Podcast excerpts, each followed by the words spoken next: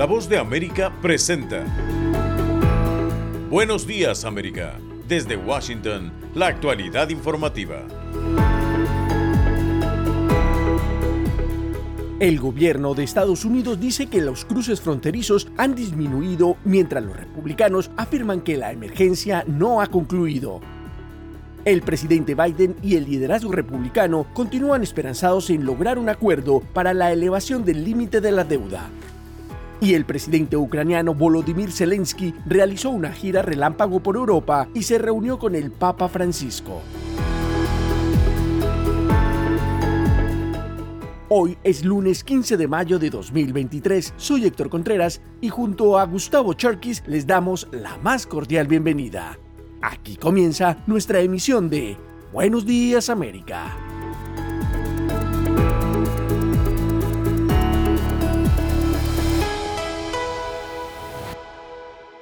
Autoridades estadounidenses fronterizas aseguran que la afluencia de migrantes en la frontera ha disminuido hasta la mitad luego del fin del título 42. Judith Martín Rodríguez en el informe con la actualización de las leyes inmigratorias en Estados Unidos, haciéndolas más restrictivas y las reiteradas advertencias de las autoridades estadounidenses que alertan a los migrantes que la frontera está cerrada y las consecuencias de cruzar ilegalmente al país, los intentos de cruzar la frontera sur han disminuido de forma sorprendente y contra todo pronóstico, según afirman las autoridades. En entrevista con el programa This Week de la cadena de noticias ABC, el secretario de Seguridad Nacional, Alejandro Mayorkas, explicó cuál es la estrategia que la administración Biden ha desarrollado durante meses. Existe una forma segura, legal y ordenada de llegar a los Estados Unidos y buscar ayuda humanitaria y es a través de las vías legales que hemos ampliado bajo el liderazgo del presidente Biden. Por ahora la estrategia parece ser efectiva y es que desde el fin del título 42 y la vigencia del título 8, los agentes de la patrulla fronteriza han visto una caída de hasta el 50% en el número de migrantes que cruzan la frontera. Sin embargo, el secretario Mallorcas se mostró cauto y advirtió que todavía es pronto para sacar conclusiones. En tanto, el legislador republicano Michael McCall y presidente del Comité de Asuntos Exteriores de la Cámara de Representantes se mostró escéptico durante su intervención en el programa This Week de la cadena de noticias ABC. Creo que hay caravanas subiendo. Creo que todavía quieren entrar. El gobernador de mi estado natal ha puesto a la Guardia Nacional de Texas y a las tropas de protección aduanera y fronteriza para detener la afluencia. Lejos de alcanzar un punto en común, continúa presente el pulso político entre republicanos y demócratas y la inmigración es un motivo más que distancia y divide a miembros de ambos partidos, mientras las comunidades cerca de la frontera confían en que se estabilice la situación a fin de aliviar la presión que han sentido en los últimos años. Judith Martín Rodríguez, Voz de América. En otra información, el mercado laboral estadounidense continúa sufriendo variaciones y algunos especialistas consideran que podría ser el reflejo de las periódicas subidas en las tasas de interés de referencia sugeridas por la Reserva Federal de los Estados Unidos, el equivalente al Banco Central. En esa línea, el Departamento de Trabajo aseguró en su más reciente informe que las solicitudes iniciales de subsidio estatales por desempleo aumentaron en 22.000 en la semana finalizada el 6 de mayo y que es considerada la lectura más alta desde 2021, cuando la pandemia del COVID-19 impactó el empleo y la economía global. Las empresas del sector tecnológico y la construcción podrían ser las más afectadas según el informe oficial, pero las solicitudes por desempleo se mantienen en un terreno lejano de la crisis al estar por debajo de las 300.000. Sin embargo, algunos especialistas consideran que solo hasta el segundo semestre será cuando se sienta el verdadero impacto de las medidas económicas adoptadas por el gobierno para contener la fuerte inflación. A pesar de esto, el mercado laboral estadounidense continúa estando ajustado al tener 1,6 ofertas de empleo por cada desempleado en marzo, un rango que demuestra que algunos de los trabajadores despedidos están encontrando empleo rápidamente. Recientemente, el presidente de la Reserva Federal, Jerome Powell, aseguró que las intensas medidas adoptadas por el gobierno federal para frenar la inflación podrían estar dando los primeros resultados. No se suponía que fuera posible que las ofertas de trabajo disminuyeran tanto como lo han hecho sin que aumente el desempleo. Eso es lo que hemos visto. No hay promesas en esto, pero me parece que es posible que sigamos teniendo un enfriamiento en el mercado laboral sin tener grandes aumentos en el desempleo. La Reserva Federal dijo recientemente que podría poner una pausa en su campaña de endurecimiento de la política monetaria luego de que se ha incrementado su tasa de referencia en 500 puntos básicos desde marzo de 2022 hasta un nivel cercano al 5%. Los viajes del presidente Joe Biden a la cumbre del G7 que se realiza esta semana en Japón y la reunión del Quad en Australia están hoy en duda por las conversaciones sobre la elevación del techo de la deuda. El informe con Yoconda Tapia. El presidente Joe Biden afirmó el domingo que espera reunirse con los líderes del Congreso este martes para conversar sobre un plan para elevar el límite de la deuda de la nación y evitar un incumplimiento catastrófico, y dijo a los periodistas en Delaware que seguía siendo optimista sobre llegar a un acuerdo. El mandatario y los líderes del Congreso tenían previsto reunirse el viernes, pero la reunión se pospuso para permitir a los equipos de trabajo de ambos lados continuar sus reuniones durante el fin de semana para encontrar puntos necesarios para que los líderes puedan definir un camino a seguir y enfrentar el tema a poco más de dos semanas de cumplirse el plazo. El punto muerto sobre el techo de la deuda de la nación entre los republicanos de la Cámara y el presidente Joe Biden podría descarrilar los planes del mandatario para asistir a la cumbre del G7 en Japón y la cumbre del Quad en Australia, ya que ese viaje debería iniciarse el 17 de mayo. Es posible que tenga que retrasar mi viaje, no retrasar, no ir y hacerlo virtualmente o simplemente no ir. La secretaria del Tesoro de Estados Unidos, Janet Yellen, ha sido constante en sus llamados para buscar solución pronta al tema. Estos shocks continúan imponiendo costos significativos en la economía global. Además, los mercados están viendo la posibilidad de un incumplimiento del límite de la deuda de Estados Unidos como un riesgo creciente a la baja, dijo la funcionaria Yoconda Tapia, Voz de América, Washington. Somos la Voz de América desde Washington, D.C. En más información, en Florida, la nueva ley inmigratoria recientemente aprobada provoca temor entre los trabajadores del campo que abastecen de productos a los consumidores estadounidenses. José Pernalete tiene este informe. Los campos de cultivos en Florida podrían quedar sin mano de obra suficiente ante la ley migratoria firmada recientemente por el gobernador republicano Ron DeSantis. La comunidad de trabajadores del campo, en su mayoría migrantes indocumentados, se siente amenazada por la nueva ley estatal que, a juicio de la Asociación Campesina de Florida, podría desestabilizar la producción del rubro alimenticio en Estados Unidos. Quieren salir del Estado, están atemorizadas y algunos hasta se quieren ir a su país. Y el caos de esto es que esas personas son personas de muchos años acá de personas con hijos ciudadanos, con familiares, familias múltiples. Y si estamos hablando de eso, es, quitarle la oportunidad a ese niño de crecer y educarse en este país. Se estima que hasta 30 mil personas laboran a diario en el sector agrícola de Florida, según la ONG WeCount. Cuando estamos hablando cultivo de plantas, eh, tiene una industria de 35 billones, o sea, industrias de agricultura, de comida, de plantas, de construcción, son, son industrias que llevan el país a cabo. Los campesinos en el sur del estado ahora se sienten amenazados. Quienes no tienen otra opción asumen el desafío de seguir adelante pese a la amenaza. Y vamos a luchar que esta ley no, no rija porque afecta a todo el mundo, tanto a los rancheros como a los negocios, todo eso más a nosotros que trabajamos duramente para salir adelante. El gobernador Ron DeSantis ha impulsado esta ley que ha recibido muchas críticas de algunas ONGs porque incluye sanciones muy severas para personas y organizaciones que interactúen con migrantes indocumentados y no reporten a las autoridades. Inmigración legal. Nadie tiene derecho a migrar a este país, ningún extranjero. Nosotros determinamos como estadounidenses qué tipo de sistema de migración beneficia a nuestro país. Pero cuando estás haciendo migración, no es para su beneficio como extranjeros, es para beneficio de estadounidenses. DeSantis afirma que esta ley protege a la mano de obra estadounidense y evita la operación de mafias de crimen organizado ligadas al tráfico humano. José Pernalete, Voz de América, Miami. Están escuchando Buenos Días América. Hacemos una pausa y ya volvemos. La Voz de América te invita a ser parte de nuestra familia a través de las redes sociales. Encuentra en tu muro las últimas noticias de tu país en su conexión con Estados Unidos, la región y el mundo. Historias que empoderan las voces latinoamericanas de política, economía, salud, actualidad, balanceadas y precisas. Únete a un equipo de origen hispanoamericano que trabaja para conectarte con los tuyos. Síguenos en Facebook y conviértete en protagonista de una historia que tú mismo ayudarás a construir.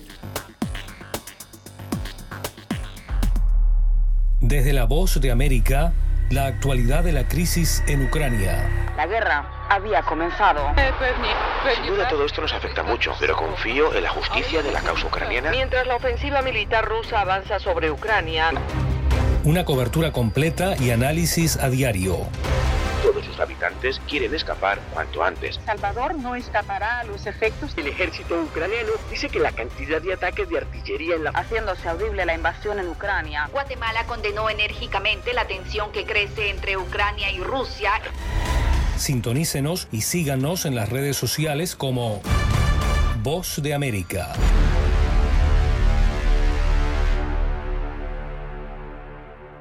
Más noticias en Buenos Días América. La justicia peruana se prepara para iniciar un nuevo trámite de extradición, esta vez con Israel, en contra de Elian Karp, la ex primera dama y esposa de Alejandro Toledo, actualmente prófuga de la justicia.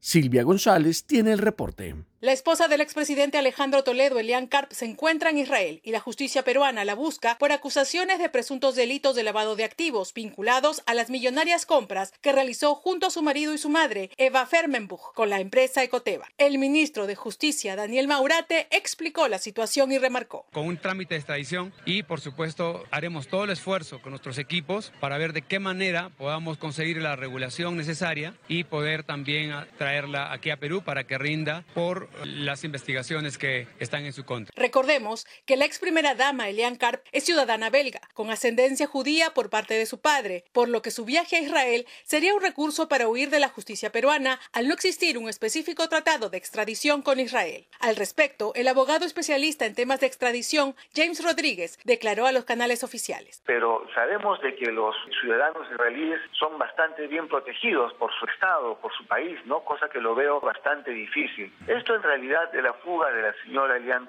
viene a ser un revés o una derrota a la justicia peruana. Cabe precisar que la señora Elian Karp logró salir de los Estados Unidos tras recuperar su pasaporte israelí, después de que se concretara la extradición del exmandatario Alejandro Toledo por el caso a constructora brasileña Odebrecht. Mientras tanto, esta semana continuará la audiencia del juicio oral que involucra a la ex primera dama por el caso Ecoteva y la fiscalía solicitó 16 años y 8 meses de cárcel para ella y su esposo y 10 años de prisión para la madre de Elian Karp, Eva Fermenbuch, también involucrada en este caso. Silvia González, Voz de América, Perú. Y en otra información, productores agrícolas hondureños tendrán que enfrentar una prolongada sequía debido al fenómeno climatológico del Niño. Óscar Ortiz tiene el reporte. Alrededor de 70 zonas consideradas de alta productividad agrícola en Honduras se ven amenazadas por una reducción en sus niveles de producción, esto a consecuencia de la severa sequía provocada por una falta de lluvia que afecta al país y que provoca temores por la presencia del fenómeno del niño. Y sus efectos hacen que las lluvias sean de menor intensidad, lo que compromete la producción en los campos hondureños de más de 100 municipios que deberán hacer frente a una sequía severa, específicamente en al menos 5 departamentos que son considerados de mayor producción. Guillermo Cerrito de la Federación Nacional de Agricultores señaló que cultivos como el maíz, frijol, yuca, así como verduras, serán afectados, lo que llevaría a generar inseguridad alimentaria que definitivamente cuando este fenómeno se presenta, tienen un alto grado de sequía. Lo importante será las medidas que se tomen preventivas para poder, eh, primero, se encuentren con eh, una, una situación de inseguridad alimentaria grave, aguda. Por otra parte, esta situación de sequía extrema, según afirma Francisco Argeñal, experto en cambio climático, ya debía haber llamado la atención del gobierno para poner en marcha los trabajos de mitigación. Tenemos una buena cantidad de personas en esos sectores en una en cierta categoría de, inseguridad alimentaria que todavía no llega al nivel alarmante, pero que se podría alcanzar esos niveles una vez que no puedan cosechar en el cultivo de primero. Expertos señalan que más de 2.000 familias dedicadas a la producción agrícola estarían en riesgo de perder su cosecha y caer en pobreza extrema, luego que en los últimos años estos productores han visto cómo su capacidad para producir alimentos se ve seriamente afectada. Oscar Ortiz, Voz de América. Por otra parte, una organización alerta en su informe 2022 que persisten los patrones de violación a los derechos humanos en Venezuela. Carolina Alcalde tiene los detalles. En su más reciente informe, Provea, una de las organizaciones defensoras de derechos fundamentales más antiguas de Venezuela, destaca que el año pasado persistió una política de opacidad, afectación de salarios, violación de derechos políticos, fallas en los servicios públicos y sociales, entre otros, una situación que aseguran ha incrementado las desigualdades. Lizeth González, coordinadora de investigación de Provea, afirma que en 2022 se registraron 824 presuntas violaciones del derecho a la vida, 590 menos en comparación con el 2021, y atribuye el descenso al monitoreo de organismos internacionales y al inicio de la investigación de la Fiscalía de la Corte Penal Internacional contra el Estado venezolano por presuntos crímenes de lesa humanidad. Son elementos que han disuadido y han tratado de contener un poco estos abusos de poder y el uso excesivo de la fuerza. Sin embargo, los crímenes siguen sucediendo. En tanto, Rafael Uzcategui, coordinador general de Provea, considera que el presidente Nicolás Maduro se ha convertido en una gran fábrica de destrucción y desigualdad para los venezolanos y afirma que la única política pública en el país es la preservación y concentración del poder. Además, alerta que a medida que se acerca un escenario electoral, aumentará la persecución y el hostigamiento contra la sociedad civil, según los patrones que han observado en los últimos años. Lamentablemente, vamos a seguir siendo testigos de importantes niveles de exclusión y de discriminación. Así que, eh, lamentablemente, estamos observando que algunas decisiones que se tienen que tomar están siendo dilatadas para que tengan un efecto electoral la semana pasada el gobierno venezolano reiteró que algunas organizaciones de derechos humanos y víctimas potenciales podrían estar siendo instrumentalizadas para convertir a la Corte Penal Internacional en un arma política contra la institucionalidad en Venezuela y nuevamente negó que en el país se hayan cometido crímenes de lesa humanidad. Carolina Alcalde, Voz de América, Caracas. Están escuchando Buenos Días América. Hacemos una pausa y ya volvemos. Estas son las noticias. A tempranas horas de la mañana, acompañado por sus aliados políticos, el presidente... No coincide con la medida unilateral implementada por el gobierno de Estados Unidos. Que ya por precaución han recomendado no viajar a la zona estos son los corresponsales de la Voz de América. Álvaro Algarra, Voz de América, Caracas. Giselle Jacome, Quito, Ecuador, Voz de América. Juan Ignacio González Prieto, Voz de América, Buenos Aires, Argentina. Llevando siempre la información desde el lugar de los hechos. La economía de Uruguay lleva 15 años de crecimiento ininterrumpido. Fue designado con 94 votos de los 128 asambleístas que forman. Sara Pablo, Voz de América, Ciudad de México. Nerima del Reyes, Voz de América, San Salvador. La Voz de América ofreciendo información de lo que sucede en Estados Unidos, América Latina y el mundo. La voz de América presenta La Mochila, un podcast que te acerca a las historias de los migrantes, sus sueños, retos, experiencias y luchas que cargan en sus espaldas. Encuéntralo en nuestra página web y en nuestro canal de YouTube. Más noticias en Buenos Días América. Estados Unidos celebró el domingo el Día de la Madre con diferentes eventos en todo el país, pero también con la mirada puesta en las miles de madres atrapadas en la crisis de la frontera como consecuencia de la ola migratoria que afronta la nación, y también allí diversas organizaciones caritativas y de defensoras de derechos humanos les ofrecieron algo de comida especial para ellas, algunas con sus hijos, mientras otras se conformaban con hablar con ellos o recordarlos a la distancia. México celebró el Día de la Madre el 10 de mayo, pero como todos los años, esa fecha sirve para realizar la Marcha de la Dignidad Nacional, madres buscando a sus hijos e hijas, verdad y justicia, que por décimo segundo año consecutivo busca tocar la conciencia de autoridades y ciudadanos en su lucha en diversas regiones del país con el propósito de encontrar a sus hijos desaparecidos por la violencia, los secuestros y también la migración. Según afirman estas madres, el Estado mexicano es el responsable de miles de desapariciones que han tenido lugar en más de medio siglo en territorio mexicano. Ángela Cruz, integrante de un colectivo de madres, destacaba no tenemos nada que festejar, estamos aquí es para alzar la voz por los más de 112 desaparecidos La Organización de las Naciones Unidas acompañó la marcha y documenta gran parte de estos hechos que además han denunciado en varias ocasiones exigiendo la necesidad de poner fin al flagelo de las desapariciones en México, también de resarcir los derechos de las víctimas y hace pocos días el Comité de la ONU contra las desapariciones forzadas instó al gobierno mexicano a terminar con la impunidad que pesa sobre las desapariciones. Somos la voz de América desde Washington, D.C. Y ahora, en Buenos Días América, nos vamos a la sala de redacción de La Voz de América. El Papa Francisco pidió que callen las armas en Ucrania luego de reunirse con el presidente Volodymyr Zelensky, quien pidió condenar los crímenes rusos cometidos en su país. Esta es una actualización de nuestra sala de redacción tras reunirse con el presidente de Ucrania, Volodymyr Zelensky, en un esperado encuentro que podría marcar la pauta para la intervención de la Santa Sede para buscar el fin de la guerra, el Papa Francisco pidió el domingo a la Virgen María que alivie el sufrimiento de los miles de ucranianos que enfrentan los estragos de la invasión rusa, cuyo impacto se siente en toda la comunidad internacional. El Papa Francisco, en traducción oficial del Vaticano, dijo: A ella le dirigimos, nos dirigimos dirigimos pidiéndole de aliviar los sufrimientos de la atormentada Ucrania y de todas las naciones heridas por la guerra y la violencia. Por su parte, el presidente Zelensky expresó a través de sus redes sociales que pidió al Papa Francisco que ayude a gestionar el retorno de los niños ucranianos trasladados a Rusia en contra de su voluntad. Fue una conversación que realmente podría influenciar la historia, realmente podría ayudar a detener el mal de la agresión. Hablé de los crímenes cometidos por los ocupantes rusos contra nuestra gente, sobre la deportación de niños ucranianos. Le pedí a su santidad que nos ayudara a regresar a nuestros niños a Ucrania. El Vaticano dijo que durante la audiencia ambos dirigentes se refirieron a la situación humanitaria y política en Ucrania desde el inicio de la invasión rusa en febrero de 2022. El presidente Zelensky mantuvo previamente encuentros en Roma con el presidente italiano Sergio Mattarella y la jefa de gobierno Giorgia Melodi en medio de un fuerte dispositivo de seguridad. Sala de redacción, Voz de América. Están escuchando Buenos Días América. Hacemos una pausa y ya volvemos.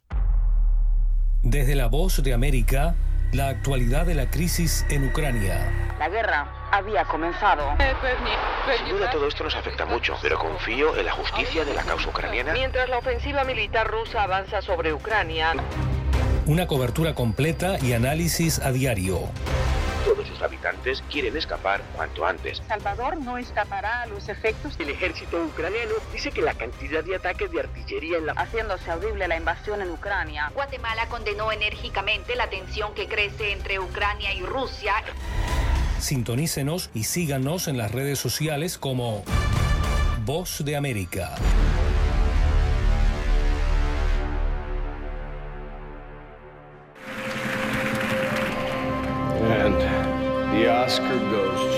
Acompáñenos de lunes a viernes con las noticias del mundo del entretenimiento. Lo mejor del cine. So, Scrolls are the bad guys. Los estrenos de Hollywood. I've never seen anything like this. Who am I? She's the last of her kind. So I'm 300 years old. The leader you are. You have the most advanced weapon ever. Lo mejor en música. Las noticias del espectáculo. Lady Gaga declaró al diario The New York Times que el actor Alex Bowen dijo el miércoles que se inscribirá en un curso para... de lunes a viernes. El mundo del entretenimiento llega a ustedes desde los estudios de La Voz de América en Washington. Momento deportivo en La Voz de América. Les informa Henry Llanos. En el baloncesto de la NBA, Jason Tatum al fin arrancó un partido a todo vapor para Boston y acabó protagonizando un cierre nunca visto en la NBA. Después de sufrir con su puntería en partidos consecutivos, Tatum se desató con 51 puntos, la mayor cantidad en un séptimo partido, y los Celtics de Boston vencieron el domingo 112-88 a los 76ers de Filadelfia para avanzar a la final de la conferencia este por segundo año consecutivo. Los Celtics, que perdieron ante los Warriors de Golden State en las finales de la NBA el año pasado, se enfrentarán contra el Heat de Miami en la definición de la conferencia este por segunda temporada seguida. El primer partido será el miércoles en Boston. Ha sido un alivio recibir otra oportunidad. Nuestra temporada pudo haber acabado tras el sexto juego, dijo Tatum, quien rompió el récord de más puntos para un séptimo duelo. En el fútbol internacional, el Barcelona vuelve a ocupar el trono de la Liga Española y esta vez sin la presencia de Messi. Los azulgranas pusieron fin a una sequía sin ganar el título doméstico que se extendió cuatro años al salir victoriosos el domingo 4-2 en el feudo del Español, un partido que acabó con una invasión de cancha por los hinchas del club que provocó que los jugadores del Barcelona corrieran hacia el vestuario. El equipo de Javi Hernández aseguró el título con cuatro fechas de anticipación y dos años después de la traumática marcha de Messi, el crack argentino que marcó una época inolvidable en medio de las penurias financieras que aún agobian al club catalán. La liga demuestra que las cosas se están haciendo bien, esto nos da mucha estabilidad para creer en el proyecto, dijo Javi Hernández. Henry Llanos, Voz de América, Washington.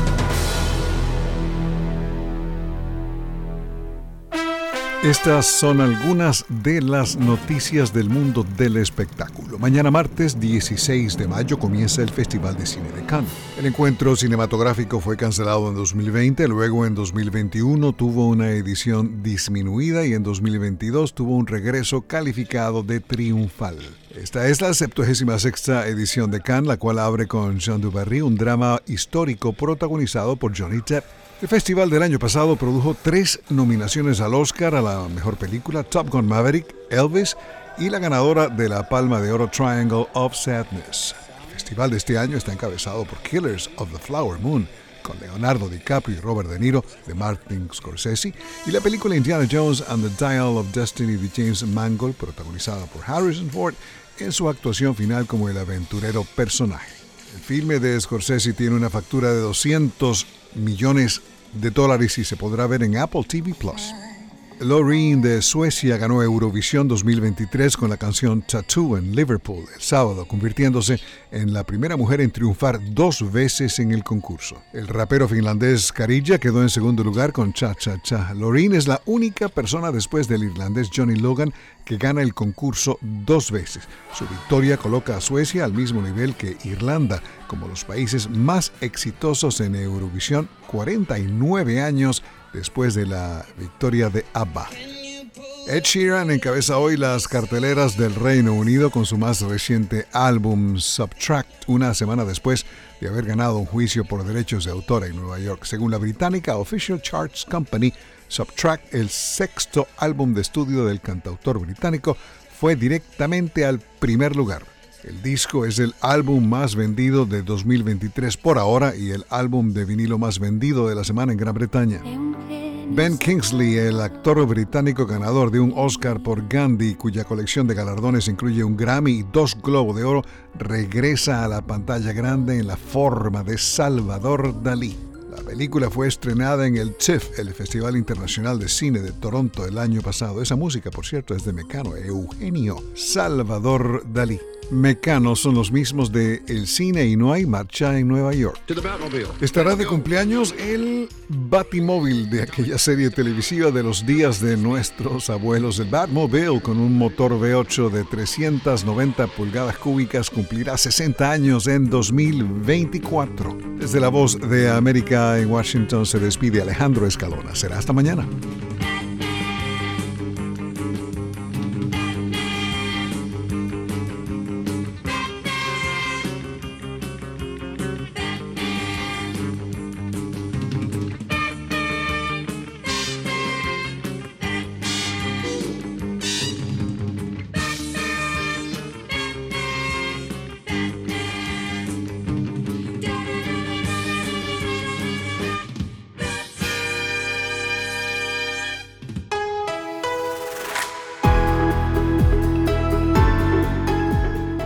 Y hasta aquí, buenos días América, pero las noticias siguen. Soy Héctor Contreras y les agradezco la sintonía. Soy Gustavo Cherkis y les invito a conectarse con nuestra página web, vozdeamerica.com o seguirnos en Twitter, arroba. Será hasta nuestra próxima emisión.